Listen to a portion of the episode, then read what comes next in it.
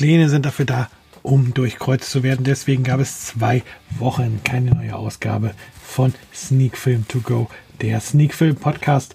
Doch jetzt ist er zurück. Der Sneak Film Podcast mit Folge 71.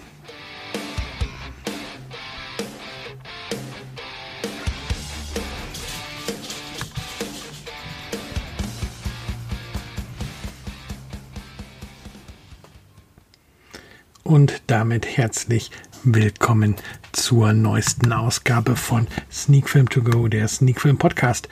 Und auch heute werden wir wieder über Oktoberfilme sprechen. Und das, obwohl wir jetzt ja schon mitten in der Vorweihnachtszeit sind, mitten in der Adventszeit. Schließlich ist heute schon der erste Advent, zumindest dann, wenn diese Folge erscheint. Und ja, nochmal von mir hin. Sorry dafür, dass die letzten beiden Wochen keine neue Folge da war.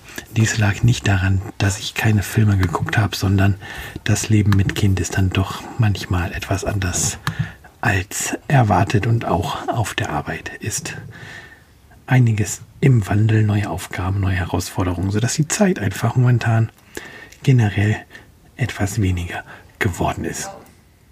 Ähm, die letzten Filme, die wir besprochen haben, sind auch die letzten Filme, die quasi ich gesehen habe, abzüglich derer, die heute Hauptthema dieser Folge sind. Somit fällt der Filmrückblick heute aus und wir können uns direkt drei weiteren Oktoberfilmen von meiner Liste widmen. Mit diesen dreien fehlt danach nur noch ein Film, der Kinski Nosferatu, den ich dann noch nicht gesehen habe, aber wir sind dann tatsächlich weitestgehend durch und diese drei Filme sind Inbreed von 2011, Big Tits Zombie von 2010 und The Third Eye von 2017. Dann würde ich tatsächlich auch sagen, fangen wir mit Inbreed direkt an und schauen in die Movie Database, the MovieDB, was die Inhaltsangabe dort sagt, aber vielleicht erst ähm, zwei, drei Key Facts zum Film. Und zwar, Entschuldigung, ähm, Erstveröffentlichung, wie gesagt, 2011. Ähm, jetzt muss ich hier mal auf die Crew klicken, dann kriegen wir das auch zusammen. Ähm, Besetzung und Crew. Ähm, bam, bam, bam. Regie hat Alex Shandon geführt. Drehbuch von Alex Shandon und Paul Shrimpton. Ähm, Besetzung.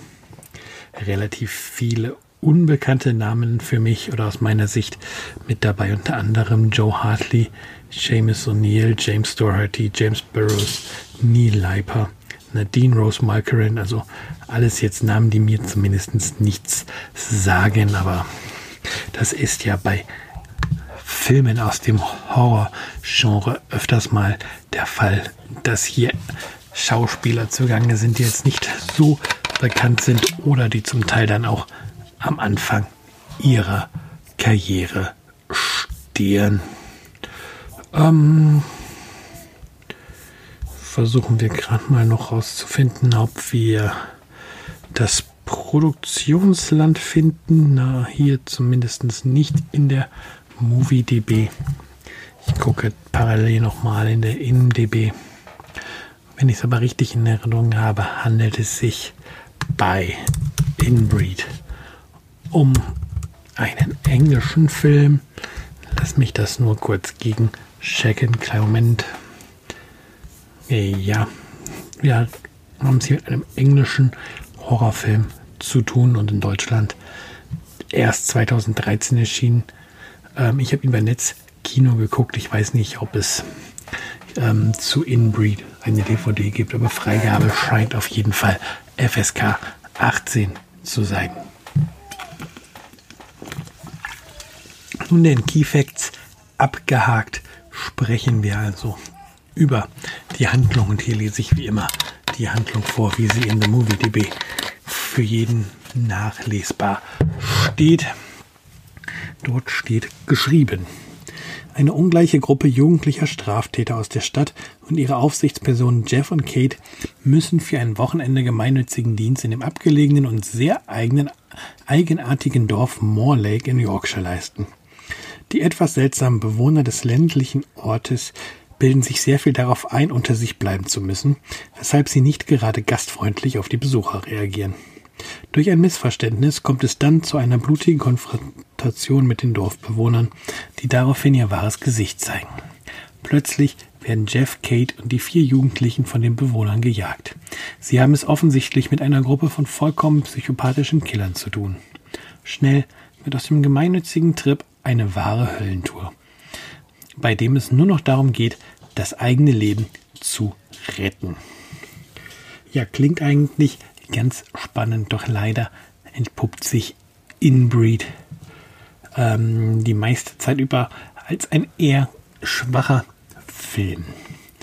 Ähm, Schreckmomente sucht man eigentlich den ganzen Film über vergebens und ja, der Film hangelt sich eigentlich nur von Gewalttat zu Gewalttat, ohne wirklich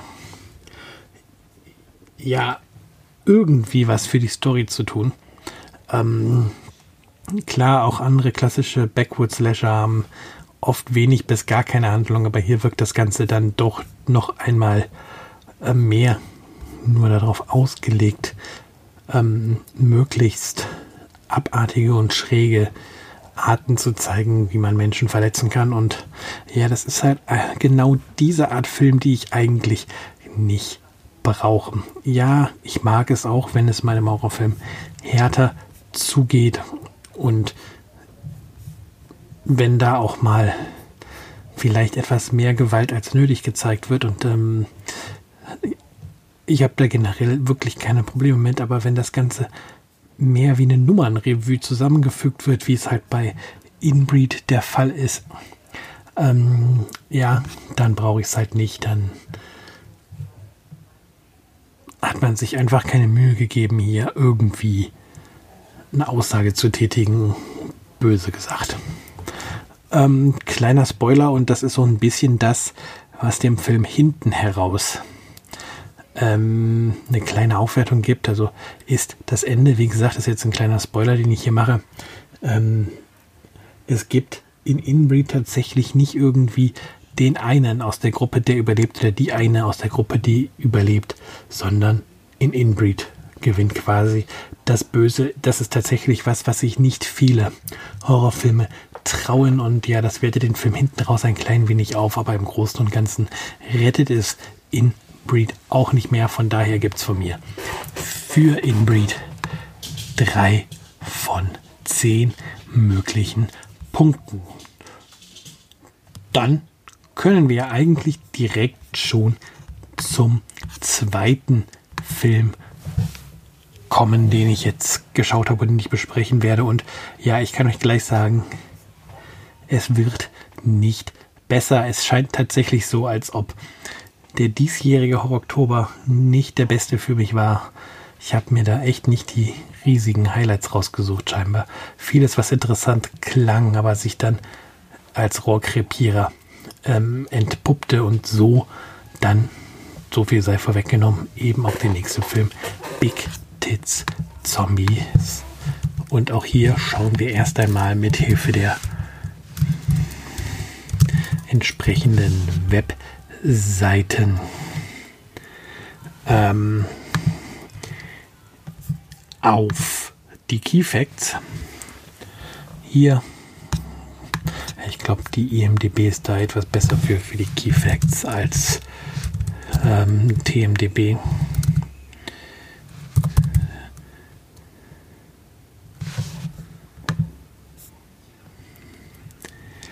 Und hier können wir sagen, dass der Film ursprünglich im Jahr 2010 erschienen ist. Ähm, Ursprungsland ist, Japan hat in Deutschland wohl auch eine, ein 18er Rating bekommen, ähm, ist 73 Minuten lang und auch diesen Film habe ich mir auf Netzkino angeguckt und weiß nicht, ob es davon eine DVD- oder Blu-ray-Auswertung in Deutschland gibt. Ähm, Regie hat Takao Nakano geführt. Auch wieder einer der Filme, wo mir die Namen gar nichts sagen. Ähm, er hat auch das Drehbuch geschrieben zusammen mit Rai Mikamoto und darstellerisch sehen wir zum Beispiel Sora Aoi, Risa Kazumi, Mari Sakurai, Tamayo, Io Aikawa und Minoru Tori, Torihara. Wie gesagt, alles Namen, die mir auch hier nichts sagen. Aber kommen wir mal zur Handlung des Films. Eigentlich sollte es ein Auftritt in einem angesagten Ferienort sein, doch zu ihrem Leidwesen muss die Stripperin Rena Yodo feststellen, dass das so viel gepriesene Ferienressort in Wirklichkeit ein verschlafenes Nest ist. Als dann noch durch Zufall das Book of Dead gefunden wird, mit welchem man Untote heraufbeschwören kann, eskaliert die Situation vollends. Rena und ihre Stripper-Kollegin bleibt nichts anderes übrig, als mit vollem Körpereinsatz gegen die Zombie-Plage vorzugehen. Ja, auch hier so. Klingt ja eigentlich spannend. Zombies, ein bisschen Action. Doch was passiert? Erst einmal haben wir eine schöne Eröffnungssequenz mit Kettensäge und Katana, wo ein bisschen Blut spritzt und dann passiert einfach fast gar nichts mehr bis zum Finale, bis in die letzte Viertelstunde, bis in die letzten 20 Minuten. Und ja, der Film ist nur 73 Minuten. Das heißt, da kann man sich vorstellen, äh, wie viel Spannung hier bei Big Tits Zombies dann herrscht. Ähm, der Film konzentriert sich tatsächlich leider sehr viel auf die Schauwerte der ähm, japanischen Hauptdarstellerin und vergisst ein bisschen, dass er ja eigentlich ein Horrorfilm sein möchte. Und ja, dann wird da viel über ihre Geschichte geredet, darüber, wie sie in das ähm, in diesen Stripclub gekommen sind etc. und wie sie das Buch finden. Aber es passiert halt wirklich wenig bis gar nichts, wo es um die titelgebenden Zombies geht. Und ja, dann kommt noch dazu, das Ganze ist echt schlecht gespielt. Die Effekte sehen zum Teil wirklich unterirdisch schlecht aus. Ist richtig, richtig billig. Und ja, auch die eingestreuten Szenen, die im klassischen Rot-Grün 3D dann anschaubar sind, werten das Ganze wirklich nicht mehr auf. Und ich weiß nicht, es klang halt lustig, japanischer Horrorfilm, japanischer Zombiefilm war so meine Intention, weswegen dieser Film auf der Liste gelandet ist. Und was man bekommt, ist ja nichts Halbes und nichts Ganzes. Der Film weiß nicht, was er sein möchte. Und ja, am Ende im Grunde von den 73 Minuten Film sind 60 Minuten pure Langeweile und schlechte Dialoge. Von daher hier ganz klar Finger weg von diesem Film. Ein von zehn, einer von zehn möglichen Punkten und viel mehr möchte ich auch tatsächlich gar nicht zu diesem Film verlieren. Dann der letzte Film der heutigen Folge und auch und der vorletzte Film ähm, vom Oktober. Ich glaube ja tatsächlich, dass ich mit dem Kinski Nosferatu da zumindest fürs Finale meines persönlichen Oktober, der extrem lang gezogen ist, nochmal einen Film finde, der ein echtes Highlight sein wird. Denn ja, so viel sei gesagt, auch dieser dritte Film, The Third Eye, im Original Matabata oder zu Deutsch wie, ähm, das dritte Auge, war jetzt nicht der absolute Knaller. Ähm, erschien bei Netflix, deswegen dementsprechend auch da geschaut. Ähm, indonesischer Film, Regie Rocky Soraya, ähm, Drehbuch Rocky Soraya zusammen mit Rehem Junianti und Faya Umbara. Auch natürlich wieder Namen, die mir nichts sagen. Und auch der Cast für mich unbekannte Schauspieler. Da haben wir Jessica Mila, Danny Sumago, Citra Prima, Bianca Hello, Epi Kusun, Kusnanda, nur um einige zu nennen. Aber auch hier, wie gesagt, nichts, was mir bekannt ist. Und ja, so viel dazu. Die Handlung würde ich euch eigentlich gerne vorlesen vom TMDB, aber dort gibt es noch gar keine deutsche Übersetzung für den Film. Also schaue ich mal schnell, also deutsche Übersetzung in dem Sinne, dass die Inhalte zu dem Film da auf Deutsch stehen. Also gucken wir einfach mal, ob wir bei Netflix eine deutsche Zusammenfassung finden. Ich hoffe, der Film startet jetzt nicht direkt, wenn ich draufklicke. Ja, doch, natürlich. Dabei will ich doch nur den Inhalt lesen, aber ja, da mein Netflix standardmäßig auf Englisch steht, habe ich hier natürlich auch nur eine englische Inhaltsangabe. Aber es gibt ja noch mehr Quellen, wo man schauen kann, ob wir eine Inhaltsangabe finden, wie zum Beispiel die OFDB. Aber auch da noch keine Inhaltsangabe verfügbar. Dann fasse ich es kurz zusammen.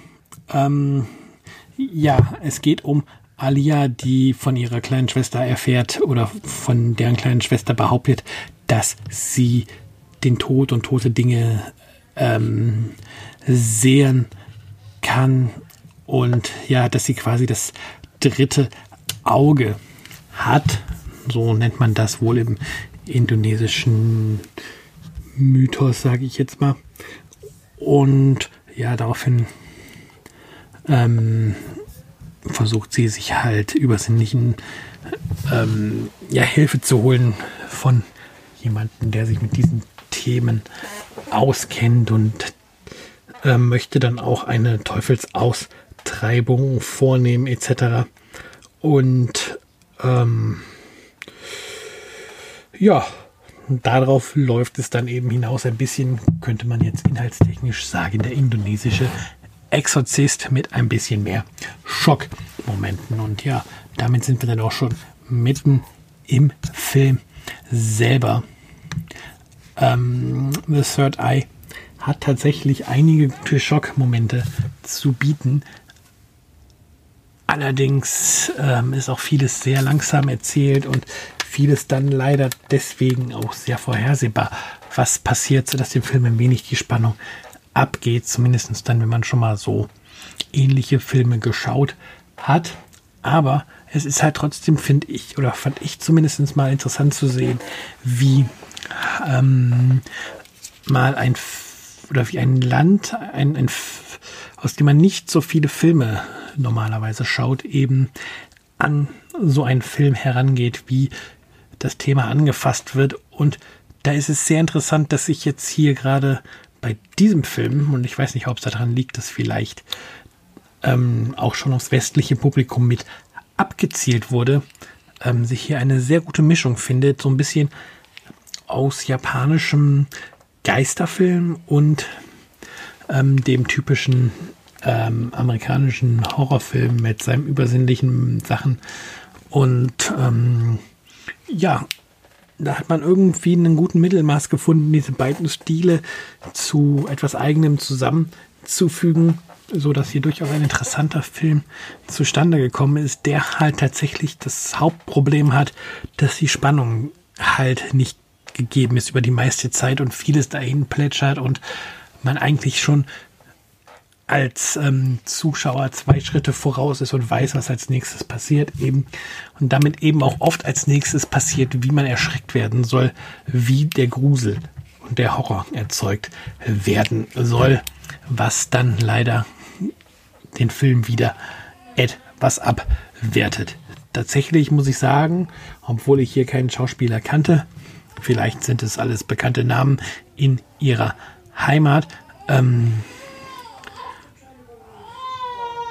der Cast spielt durchweg gut, da gibt es nichts dran zu rütteln. Und ja, ist halt im Netflix-Paket drin. Viele von euch haben sicherlich Netflix, von daher fünf von zehn Punkten von mir für diesen Film. Und damit, wenn man jetzt mal zurückschaut, einer der besseren Filme meines Oktobers und wenn er euch über den Weg läuft und ja, er tut halt nicht weh, schaut ihn euch an, aber bitte habt auch im Kopf, dass zumindest soweit ich das gesehen habe, der Film nicht synchronisiert bei Netflix vorliegt und ihr dann mit der indonesischen Originaltonspur vorlieb nehmen müsst und Untertitel lesen, wenn ihr des Indonesischen nicht mächtig seid. Ja, im Hintergrund hört ihr den Mitgrund, warum es halt, wie gesagt, die letzten Wochen keine Podcasts gab.